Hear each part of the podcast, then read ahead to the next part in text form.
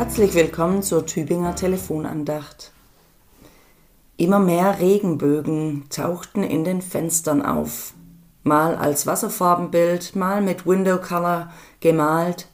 Bald gab es auch schon Fenstersticker zu kaufen für die weniger Bastel- und Malbegeisterten.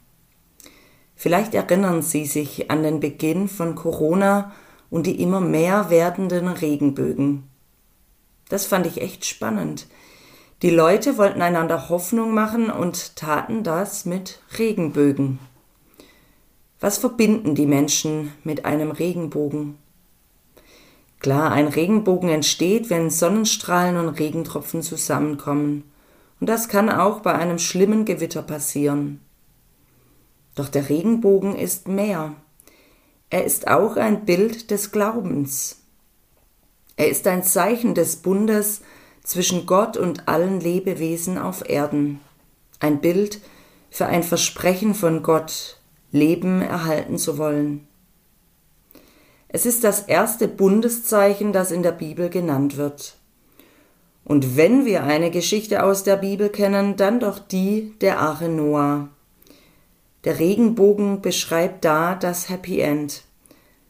Gott hängt seinen Kriegsbogen an den Nagel, also an den Himmel, so dass alle es sehen können, dass Gott Menschen und Tieren verspricht, die Erde nie wieder zu zerstören. Der Regenbogen. Er ist im Bild das, was heute die Tageslosung aussagt. Herr, gedenke doch an deinen Bund mit uns und lass ihn nicht aufhören.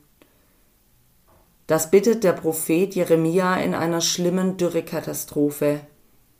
Er weiß, Gott hat alles in der Hand. Er hat alles erschaffen und niemand anders als er kann es regnen lassen. Und Jeremia bekennt, Du bist doch der Herr unser Gott, auf den wir hoffen, denn du hast alles gemacht. So einige Verse nach der heutigen Tageslosung, die in Jeremia Kapitel 14 steht. Wenn ich einen Regenbogen sehe, einen gemalten, einen gebastelten oder einen echten, will ich an Gottes Versprechen denken und an seine Treue. Gott ist treu, auch wenn es gerade nicht danach aussieht. Auch bei seinem erwählten Volk Israel ist nicht alles glatt gelaufen, und sie hatten Höhen und Tiefen in ihrer Beziehung zueinander. Aber Gott ist treu.